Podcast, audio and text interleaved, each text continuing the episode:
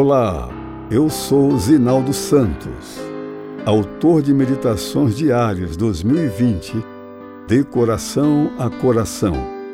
19 de março, quinta-feira. Prova no monte. Acrescentou Deus: Toma teu filho, teu único filho, Isaque, a quem amas, e vai-te à terra de Moriá. Oferece-o ali em holocausto sobre um dos montes que eu te mostrarei. Gênesis 22, 2. A trajetória de Abraão, a partir do momento em que deixou Ur dos Caldeus, foi pontilhada de testes para a sua fé. O próprio chamado para que deixasse a parentela e fosse para um lugar desconhecido era um desafio. Deus tinha o propósito de afastá-lo da idolatria reinante e fazer dele um instrumento de preservação da verdadeira fé. Foi uma longa peregrinação. Aos testes, o patriarca reagiu com altos e baixos, realçando assim a graça divina presente no chamado a pessoas comuns, sujeitas às mesmas paixões que nós. Entretanto, em meio a essas provas, ele se manteve fiel àquele que é o autor e consumador da fé, os testes o prepararam para enfrentar a maior prova de sua vida. Depois da experiência traumática com Agar e Ismael, o patriarca ouviu de Deus pela segunda vez a promessa de que teria um filho. Era o ponto de partida para o surgimento de uma nação inumerável como as estrelas.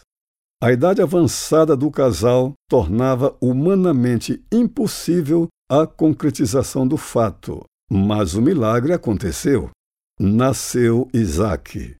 Passados vinte anos, Abraão foi provado com o estranho pedido divino: Toma teu filho, teu único filho Isaque, a quem amas, e vai-te à terra de Moriá.